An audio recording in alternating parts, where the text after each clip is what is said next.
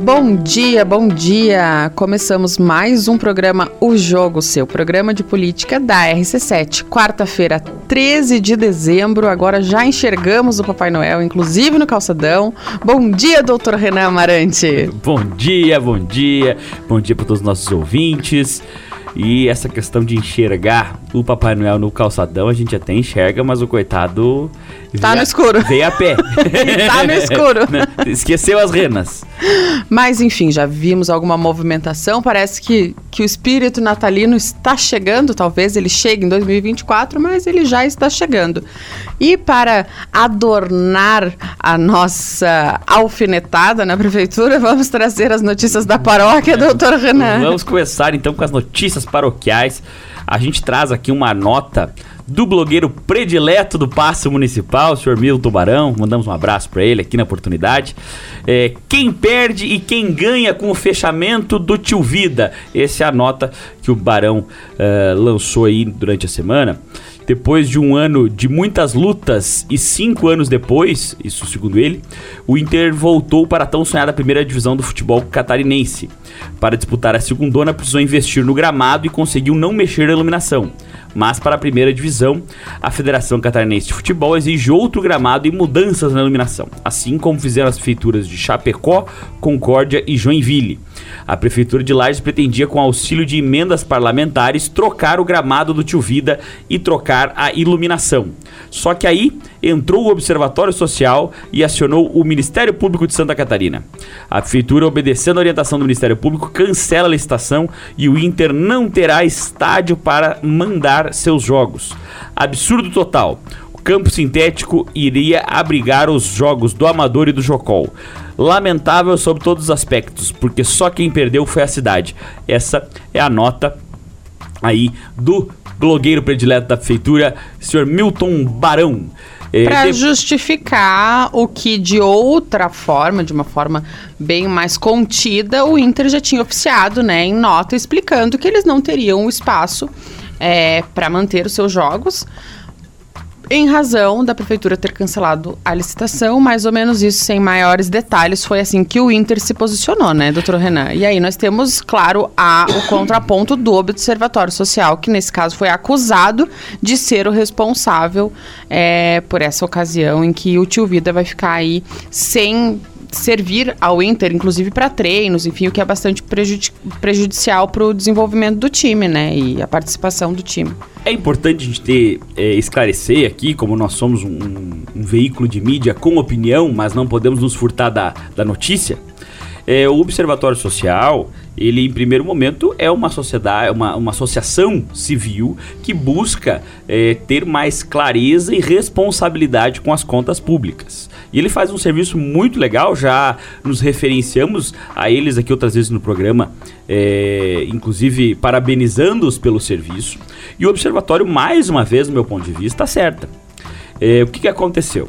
É, foi lançada uma licitação né, nos portais da prefeitura, são todo, isso são todas informações públicas. O observatório da, de munição, né, de, munido dessas, dessas, é, dessas licitações, entrou em contato com o Ministério Público porque enxergou algumas irregularidades.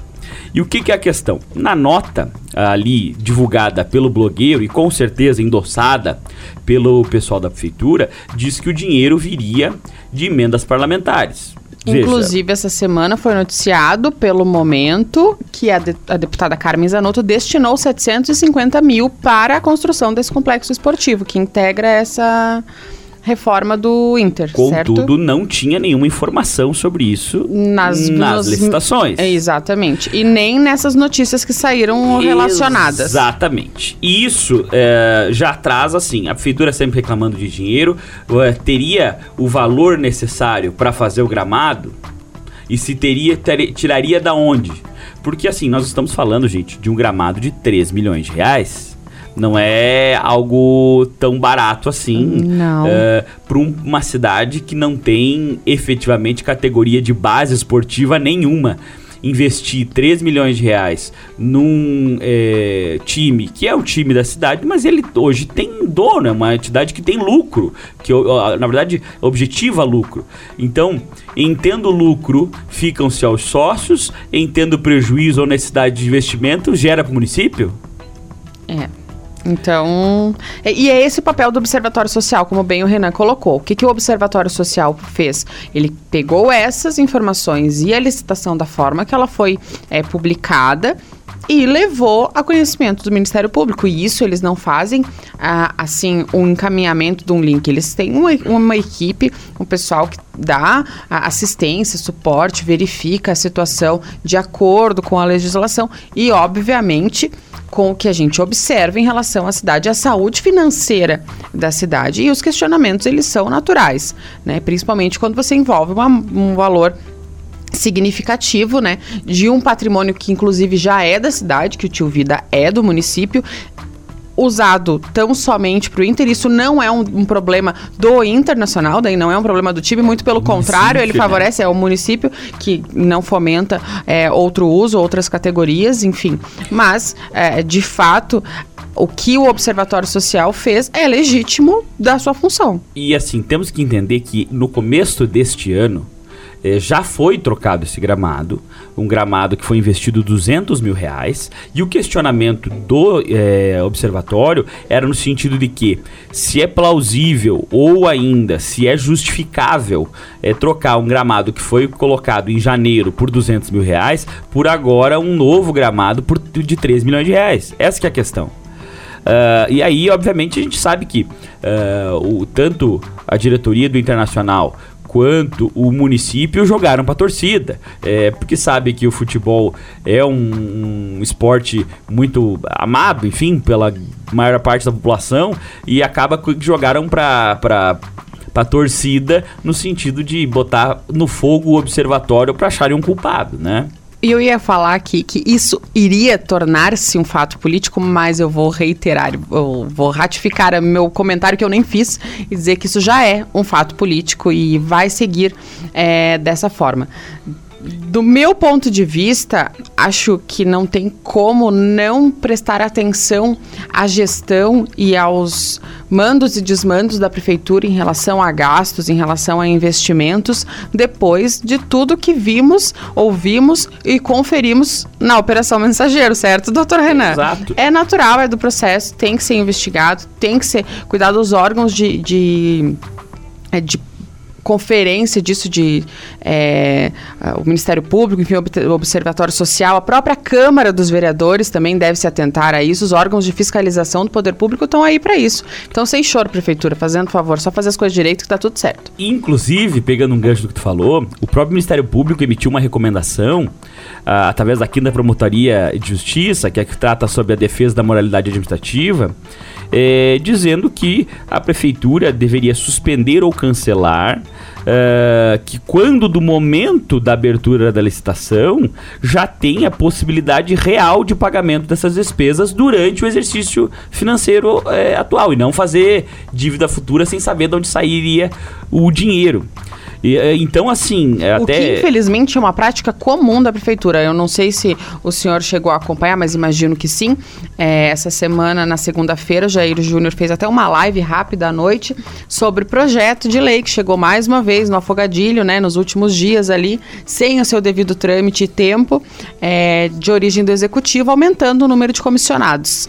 Não quero mentir aqui o número, mas seria de 285 para 450, alguma coisa assim. 295 200... para 410. Ah, tá. Então, viu? Obrigada pela correção. Exatamente. É, e aí, essas práticas, elas contribuem para que seja, é, para que fique maculada outras práticas, né? Para que se preste atenção a todas as práticas, porque, infelizmente, essa gestão não honra a transparência que deveria. Como, já que tu entrou no assunto, vamos falar dessa pauta, né? Um pouquinho. Sim. É, o, o, Jair noticiou nas redes sociais dele e, e depois até algumas outras é, portais de notícia aqui da cidade também veicularam que o prefeito Seron mandou para aprovação no legislativo é, um projeto de lei que aumenta de 295 para 410 o número de comissionados na administração municipal. São 150 a mais do que tem hoje um impacto financeiro de quase meio milhão de reais por mês. Isso, obviamente, é, ainda sem considerar provavelmente 13 terceiro, férias, enfim, todos os encargos financeiros e trabalhistas que decorrem de uma contratação, né? Exato. E aí a gente sempre questiona qual a, a assim justificativa a, a necessidade Exato, porque a cidade a gente vê que tem não tá com um número baixo de funcionários, pelo contrário, né, Carol? Exato, nós estamos falando ali de comissionados, né? Então tem que pensar que a prefeitura já tem aí um corpo de aproximadamente 5 mil servidores, considerando as pastas maiores, saúde e educação. Então já está. É, é, é, ser bem servido. É Teve um... concurso, inclusive, né, esse ano é um dos, dos maiores empregadores da cidade, se não o maior, né? Sim. Eu hoje não tenho esses dados, mas antigamente a, a briga era muito é, acirrada e agora eu acredito que seja o maior empregador da cidade. E qual é a justificativa disso? Porque assim, se, se nós tivéssemos ainda uma prestação de serviços por parte da prefeitura exemplar, é, no sentido de que tudo estivesse correndo bem e tal. E, claro, a gente vai falar disso porque, é, como exemplo, por ser um fato mais contemporâneo, mas nem o Natal conseguiram decorar a cidade no tempo previsto. É, então, me não leve a mal, mas é literalmente fazer um escárnio com a população e rasgar dinheiro público, né? Ah, Renan, a gente não precisa aqui fazer de conta que a gente não entende o, o porquê disso, mas a, até porque já aconteceu em outras ocasiões, é, o ano que antecede o período eleitoral, onde algumas dívidas têm que ser, serem pagas, né, é, do, do poder público, de quem está eleito, do, dos seus é, representantes ali, para quem ajudou, é, a gente sabe o quanto esses comissionados servem como massa de, de manobra e de trabalho, principalmente em tempo de campanha. Se a gente fizer uma conta breve dos 410, aí cada um arrume 50 votos, já são 20 mil votos e alguma coisa, 20,500. É, e aí é a forma que se tem. É, de, de, de, estar com os seus, de atender, principalmente numa situação delicada politicamente que a situação se encontra sobre ter um sucessor depois de tudo que aconteceu, Ou não, né? né? Exatamente. Então a gente entende dessa forma é, e não estamos aqui depreciando o trabalho de nenhum servidor, não é o caso. É só a forma como é, é e como a gente falou aqui, a prefeitura já é bem servida de servidores, teve concurso, então não há necessidade de você aumentar significativamente aí o número de comissionados e justamente onerando bastante a folha o ano que vem para quem vai chegar daí, né? Que eu espero que não seja quem está lá. É uma prática, como bem falou, do ponto de vista político comum, corriqueira, porém antiética, imoral e nefasta. Exatamente. Porque você contratar por exemplo, agora, mais de 100 pessoas, né? É o caso da, da do projeto. Para é, servirem de cabos eleitorais para o ano que vem, ou ainda, como você bem falou, cumprirem promessas que não foram cumpridas durante esses sete anos para os seus asseclas, isso não tem o menor cabimento. É, no mínimo, do mínimo, uma vergonha e esse dinheiro, com certeza, gasto podia ser melhor empregado, inclusive criando categorias de base no esporte, que nós estávamos falando antes, uh, na questão do uh, Estádio Vidal Ramos Júnior. Uh, também poderia ser utilizado para melhorar a saúde. A gente sabe que nesse quesito saúde sempre tem reclamações, então é, poderia ser utilizada essa verba para engordar aí os cofres da saúde, talvez melhorar o atendimento à população. Podia inclusive Podia. ser utilizado para melhorar a decoração do Natal, que eu não vou cansar de falar, porque eu tenho saudade dos túneizinhos de luzinha, de temos, porque era temos. bonitinho e dava para tirar umas fotos bem legais. Maravilhoso, é verdade. Uh, e por falar em saúde, traremos aqui uma notícia também do blogueiro. Como é que você falou? Do blogueiro, preferido. Predileto, predileto, predileto da prefeitura. Uh, onde ele traz a situação de Carmen, da Carmen Zanotto. A, nós trouxemos isso semana passada aqui de, de uma forma talvez não tão perigosa quanto a colocada pelo comunicador desta cidade, mas vamos trazer aqui para é, fazer um contraponto sobre essa atitude política da gestão né, em relação a esse aumento de comissionados e outros projetos que estão na Câmara, que se der tempo a gente traz semana que vem. Só traduzindo, né? A Carol está dizendo que a gente trouxe na semana passada com menos ódio ou rancor no coração, que talvez é. não seja o, o caso, caso do ali de quem escreve a nota. Mas Vamos como ver. esse é um programa de opinião, traremos essa aqui para a gente poder Exato. opinar e aliviar a tensão aí em, em relação à notícia para a deputada. Porque Carmen manda bem em Brasília, no Legislativo, e não tem a mesma desenvoltura na Secretaria, Executivo. Carmen Zanotto decidiu esticar a sua permanência no comando da Secretaria de Estado da Saúde para tentar fazer algumas entregas antes de se afastar para disputar a Prefeitura de Lages. Percebam o tom afirmativo do senhor comunicador. Fontes ligadas ao governo relatam que Carmen dedicou muito tempo para a pauta da enfermagem, esquecendo das prioridades da saúde. Agora ela tem dificuldade de sair, não fez uma entrega de destaque, relatou uma fonte que entende que a provável candidatura da secretária ajudará o governador Jorginho Melo. Primeiro, porque terá uma candidata forte em Lages, e segundo, que ele conseguirá trocar o comando da secretaria sem ter que indispor com o Zanotto ao substituí-la devido ao baixo desempenho, preservando uma forte relação de amizade. Insatisfação interna. Os relatos são de que a secretária Carmen Zanotto não escuta a equipe de trabalho, sendo excessivamente centralizadora e mais focada na política do que nos problemas do setor. O interessante é que o baixo desempenho se confunde com a imagem que goza em Brasília de uma deputada atuante na área da saúde. É a diferença entre ser legislativo e ser executivo, doutor Renan. assim, de fato, uh, existem pessoas do mundo político que tendem é, ter um trabalho melhor no legislativo do que no executivo e vice-versa. Isso é uma questão de características e todo mundo é assim.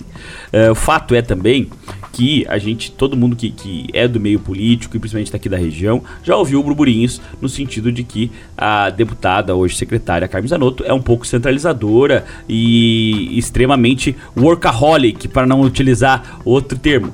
Contudo, é, nunca te falaram que ela é incompetente. Isso eu nunca ouvi. Então, assim, sejamos honestos. Ela... Contra fatos, não há argumentos. Exato, seja sendo honestos. Ela foi uma deputada que saiu de uma cidade do interior de Santa Catarina, que hoje não é, é não está entre as três maiores cidades de Santa Catarina, de um estado que já é politicamente desprestigiado e virou uma deputada de alto clero na última legislatura, tanto que se elegeu em um partido pequeno, com uma estrutura pequena comparado aos grandes medalhões e fez uma votação muito expressiva. Isso e uma carreira política meteórica onde é, galgou êxito em quase todas as eleições que e participou. E sólida, né? Que se manteve na, no padrão. Exato, isso é um fato. De visibilidade, claro. O que que eu noto do dela como secretária de saúde? Isso é uma opinião minha, né? Talvez não seja a opinião da Carol e é uma questão de visão minha é, das coisas que a gente viu de notícia e tudo mais. Eu acho que pelo contrário, ela me parece ser extremamente competente no que tange a Secretaria da Saúde e talvez a maior preocupação seja como substituir. Agora, a questão se ela ouve os seus subalternos ali é, ou não, e se ela tem problemas de centralização, acho que talvez até tenha, mas talvez seja característica de alguém ali que também é bem afeito ao trabalho uh, que está realizando. Se isso é um problema ou não, talvez numa futura eleição é, para um município com uma vitória, ela talvez tenha dificuldade para gerir o município, porque tem várias áreas, várias pastas, e aí realmente não tem como ser centralizador. É obrigado a ser descentralizador no sentido de gerir. Mas isso é um problema futuro. Exatamente. É, só desconsiderando a maldade posta nessa, nessa notícia, é, ela aparece, na verdade, até um, um remember de vários, outros de vários outros momentos em que trouxeram essa situação da competência da deputada no legislativo, até para afastar a, a, questão dela vir. Isso não é diferente dizendo que ela não é boa no executivo, você está querendo dizer o quê? Que se ela não serve para ser secretária, talvez ela não sirva para ser prefeita também, né? E que ela deva ficar no legislativo. Isso é uma historinha que já é, é espalhada aqui para tentar afastar a, a, possibilidade, coisa que agora nesse eu já acho difícil agora e mais para frente vai ficar mais ainda, porque o, o, caminho político provavelmente vai ser de a Carmen é, ser candidata em Lages e cada vez mais, quanto mais erra a prefeitura, mais acerta ela em querer vir. É, e sobre a pasta da saúde e a atuação dela na pasta da saúde, ela está lá, há, não, não, completa um ano de saúde e já se noticiou muitos avanços em relação às filas das cirurgias eletivas, organização é, da, da, das pastas, a, Aqui no programa, inclusive. A municipalização de algumas atitudes que ela consegue entender aqui mesmo, se você utilizar a saúde de Lages, você vai ter essa informação de que estão se utilizando os hospitais da região para otimizar alguns procedimentos, enfim. Então, a gestão de saúde, ela sim está sendo entregue para a população. Obviamente, ela é um desafio em relação a como ela articula e faz isso dentro é, da sua secretaria. Isso é uma questão pessoal e, e de execução de trabalho. É, Vamos ver esse resultado da saúde provavelmente mais na frente, porque demanda um tempo para que as coisas se estabeleçam, né, doutor Renan? E assim, gestão, se a Carmen vir, é muito mais fácil de que vocês não estejam mais perto da prefeitura. Aí vocês pegam, estudam, vão né, eh, procurar gerir outro lugar e demonstram quem é melhor, quem é pior, mas é, em relação a competência da deputada e o que aparece do trabalho dela, eu acho irretocável. É isso aí, vamos para um rápido intervalo e voltamos já já. Voltamos, voltamos, segundo bloco do programa O Jogo, o seu programa de política aqui da Rádio RC7. Meu nome é Renan Amarante, do meu lado Carolina Batista. Conversávamos aqui no primeiro bloco, terminamos falando sobre a deputada Carmen e a situação dela que estão tentando Na sujar a barra. Né? de alguns, né? Uh, e já que trouxemos a visão de algum, traremos a visão de outro, quem sabe, né, doutor Renan? O contraponto é necessário. Essa sem pauta, essa matéria é do Marcelo Lula de segunda-feira. Só sai do governo se desejar, entre aspas, tá? Diz Jorginho Melo sobre Carmen Zanotto. O governador Jorginho Melo enviou mensagem em resposta à coluna de segunda-feira também do Marcelo Lula sobre a situação de Carmen Zanotto à frente da Secretaria de Estado da Saúde. Informei na coluna, informou no caso, que Carmen tem sido alvo de críticas internas na secretaria. Muito provavelmente desta coluna que o Milton Barão se adiantou sobre é, uma fonte, como ele colocou no, na matéria dele. É, a secretária Carmen é a melhor secretária de saúde nos últimos 30 anos em Santa Catarina. Séria, técnica, conhece como ninguém a saúde pública, já credenciou serviços junto ao, Ministério da Saúde, credenciamentos feitos por, por hospitais do estado sem sucesso há mais de 20 anos. Só sai do governo se desejar, tá? Essa foi a resposta do governador Jorginho Melo quando trouxeram essas críticas possíveis que ela estaria recebendo né, da equipe da saúde só sai do governo se desejar. É hoje a liderança mais forte para ser prefeita de Lages e também uma liderança estadual reconhecida e respeitada, escreveu também o governador Jorginho Melo sobre o, os problemas que foram evidenciados em relação a a Carmen à frente da Secretaria de Saúde, doutor Renan. Aí fica a questão: será claro, a gente tem que ver a nota como ela é e o, o Jorginho Melo tem opinião e tem, e tem posição. Mas será que o governador é, que está atuando, né, e foi quem a nomeou, é, sabe mais do que o nosso querido blogueiro? Talvez, talvez. É, inclusive, só para pontuar, é, haja interesse dos nossos ouvintes, lá no SC em Pauta existe a mesma matéria em, a, da qual o Milton Barão se intitula, é que escreveu, como insatisfação interna, inclusive, da mesma for, hum, forminha. Se você pega o blog do Barão e pega o blog lá do SC em Pauta do Marcelo Lula, tá lá do mesmo jeitinho. É, Assim como o Renan falou, imaginamos que o governador de Santa Catarina, em sua resposta, tem um pouquinho mais de fundamento e conhecimento em colocar a atuação da Carmen e os reflexos dela é, para o governo dele e, inclusive, para a política em relação a ele. É, já falamos aqui repetidas vezes sobre o quanto político é o nosso governador e quão bom articulador ele é. É, sobre vários aspectos, até né, é, conseguir estar é, à frente do governo, parecendo estar amparado por tantos partidos, né, e apoiado por tantos partidos, isso é uh, uma inteligência política, e da mesma forma ele responde isso colocando o ponto técnico em relação a Carmen Zanotto, mas já trazendo a potência política dela, que inclusive pode ser isso que incomode uns e outros por aí, né? Não, com certeza, sim, claro, é mesmo que tenham uh, algum problema de relacionamento interno ali no que toca a liderança dela na secretaria e tal, e a gente já tinha ouvido outras vezes sobre esse, esse caráter centralizador eh, da deputada, eh, ainda assim, e, e, eu não considero uma falha, e sim uma característica, ela é muito diferente do, da, da, da casca que estão querendo colocar por cima ali, como se fosse uma má pessoa no executivo, uma total inepta, o que definitivamente não é. É, a gente é, tem, por exemplo, experiências municipais de secretários bem piores. Inclusive, não, e se você for perceber sobre o que falamos aqui, inclusive, é, é óbvio, é óbvio que os afeitos a essa gestão de lajes é, vão criticar uma pessoa que talvez não tenha um trato tão fino com os seus servidores, por exigência, quem sabe, né? Quando você tem uma prefeitura que é uma mãe, né? Que inclusive aí quer contratar mais 150 pessoas porque o alecrim dourado, né? E tem os seus funcionários como amigos e. É, familiares não pode porque é nepotismo, mas enfim, daí isso aí já é pauta para outro assunto, né, doutor Renan? Exatamente. Vamos girar a pauta, Carol? Vamos girar a pauta e vamos falar sobre um problema que foi, enfim, ocasionado já aí é, pela mudança de Uh, da empresa, né, que faz a coleta do lixo. Certo. É oriundo da Operação Mensageiro, né, doutor Renan, que inclusive já falei hoje, vou falar de novo.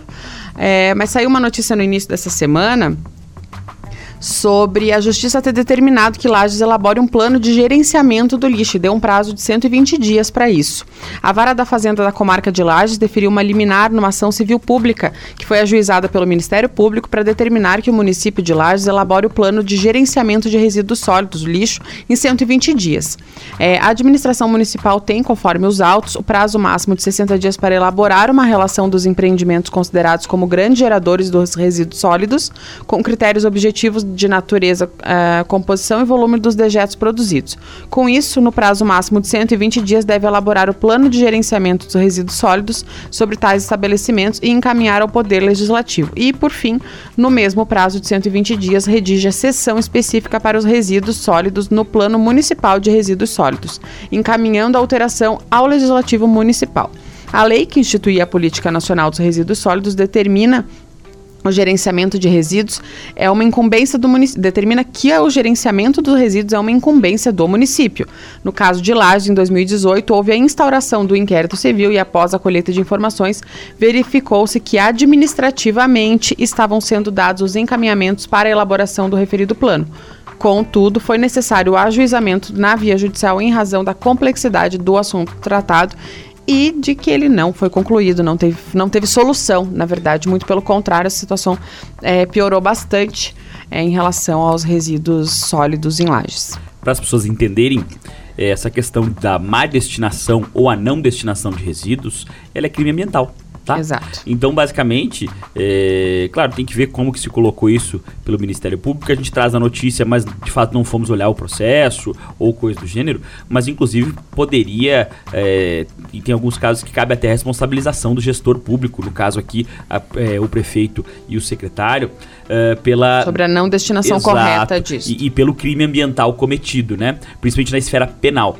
Uh, agora, essa questão do lixo, a gente entende também, não adianta só fazer críticas, que com a Operação Mensageiro e com a troca da, da empresa. empresa e tal, isso se criou uma bagunça e que agora tem que se resolver.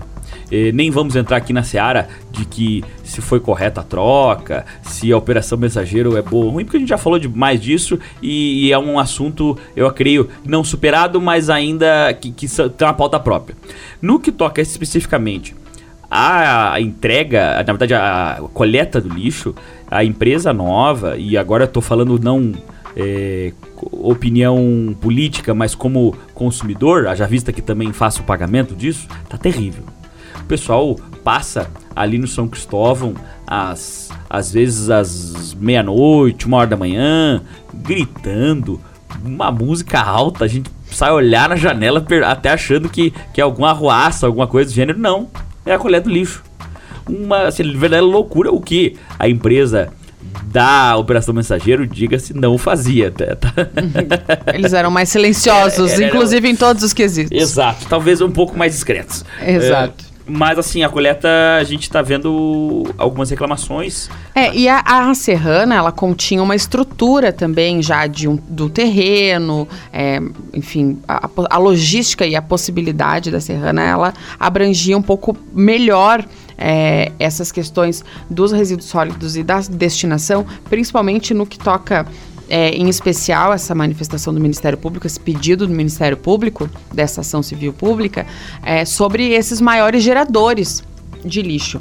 Então, o que, que acontece? Obviamente, é, empresas de grande monta produzem mais resíduos e nem todas dão destinação é, a eles na sua própria empresa, o que algumas já fazem em relação à energia, enfim, é, mas algumas não têm como pelos dejetos e até aí os dejetos naturais que você tem é, de lixo, assim como você tem uma casa, né, de questão de, de alimentação, de, de papel, normal, enfim, no, normal, só que em grande volume. E o que pede essa ação é justamente que a prefeitura dê uma solução, porque esses grandes, essas grandes quantidades, elas não podem fazer parte da mesma coleta de lixo doméstica, né? Então ela depende dessa articulação melhor e é isso que a ação pede que a prefeitura agora tenha esse prazo de 120 dias para organizar. Desejamos que o faça e que, inclusive, dentro disso, já que tem que ser olhado para isso, é, que se volte a ter uma pessoa capacitada e técnica lá na Semasa em relação a isso, para organizar toda a coleta. Isso são consequências. Você vai ter que porventura, quem sabe, ter uma outra empresa que faça essa coleta para esses dejetos maiores e maior quantidade e, e, o local de destinação, que também se olha aí com carinho para essa coleta doméstica que de fato está ruim, tem deixado as ruas bastante sujas, tem sido um serviço, é, vamos dizer, um pouco atrapalhado né? Então falta que, que planejamento. Falta, falta e acredito que isso é originário de não ter uma pessoa técnica no município que conheça a realidade do município, que consiga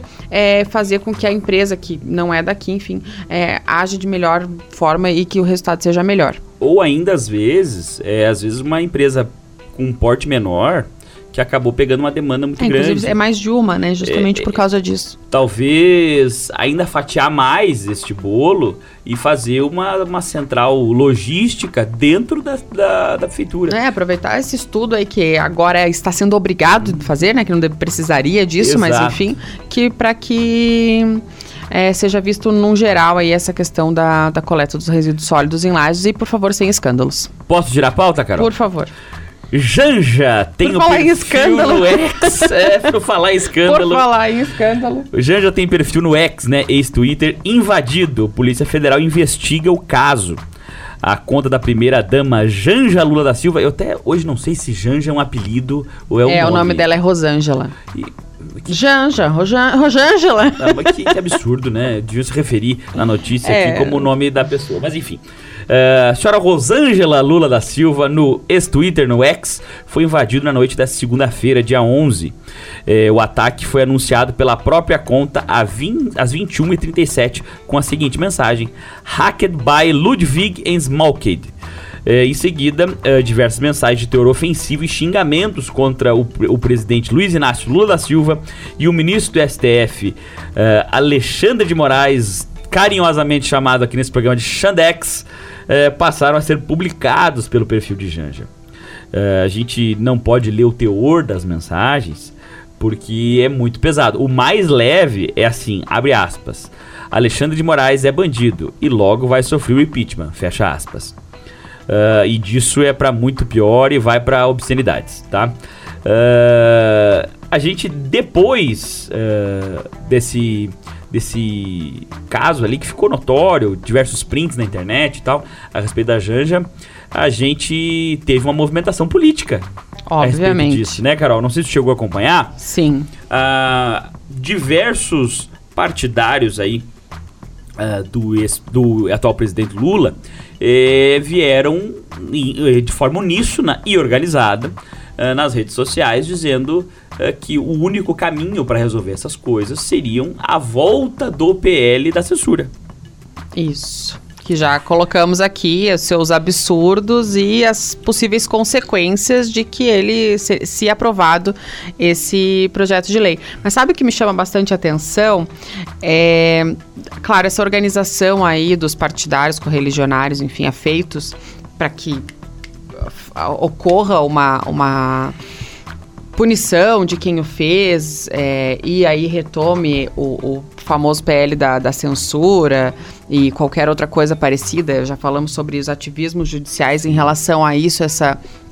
Uh, aí a premeditação de ocorrências dessa monta, né? Isso é um caso que, uh, claro, é a primeira dama, ok, é, tem bastante seguidores, isso acabou se espalhando como pólvora, porque de normal. fato foi normal, nas, é, dadas as proporções. É, só que isso acontece cotidianamente com pessoas que usam a rede social para trabalhar, né? Que tem prejuízos, pessoas que acabam sofrendo golpes em razão desse, dessas invasões de contas. Então, não é, isso é uma coisa primária, na verdade, né? Que agora atingiu uma pessoa importante. Mas isso acontece todo dia. E não é dada tanta atenção assim para que os meios é, né, se organizem para descobrir quem é, como, como foi, como saiu é, e, e resolver a situação, assim como foi feita essa movimentação para a primeira dama, como eu já falei, dadas as proporções, obviamente tem que não, não deve acontecer. E como o Dr. Renan falou que ele leu aqui, era o basicão, porque tem coisas bem pesadas que foram postadas. Foi, foi. Agora, se é para que haja uma força do poder público em relação a esse tipo de ataque, invasão de contas, que isso seja feito em aparelhamento também a todas as polícias para que consiga é, salvar as pessoas que sofrem golpes e que têm suas contas é, hackeadas e que às vezes, em grande parte, trabalham trabalham depende dela e, e sofrem é, bastante prejuízo em relação a isso. Acho que o Lula não ficou ofendido com as coisas que escreveram dele. Vamos lá. O, o PL da censura, também PL da regulamentação das mídias, tem diversos nomes, né? Uh, assim, se você me permitir, Carol, é, eu vou fazer uma parte meio conspiracionista aqui. É, porque assim, quando você hackeia uma pessoa, por exemplo, um dignatário, um ministro, um presidente ou uma primeira-dama, vamos dizer que você fosse a hacker e que você não gosta da pessoa, evidentemente. O que, que é a primeira coisa que você ia olhar? Um... Ai, não sei, não consegui pensar com essa maldade, assim. Eu Você, iria, o senhor é pior é, do que eu. É, eu iria olhar de cara as mensagens, as DMs, né? As direct messages. Ah, claro, mensagens. E eu iria largar essas mensagens na rede social. Nossa, eu estou inepta a ser hacker ou maldosa. Gente, é, voltamos na semana que vem. É, o jogo, o seu programa de política da Rádio RC7, infelizmente não dá mais tempo para mais nada. Tchau, Carol. Tchau.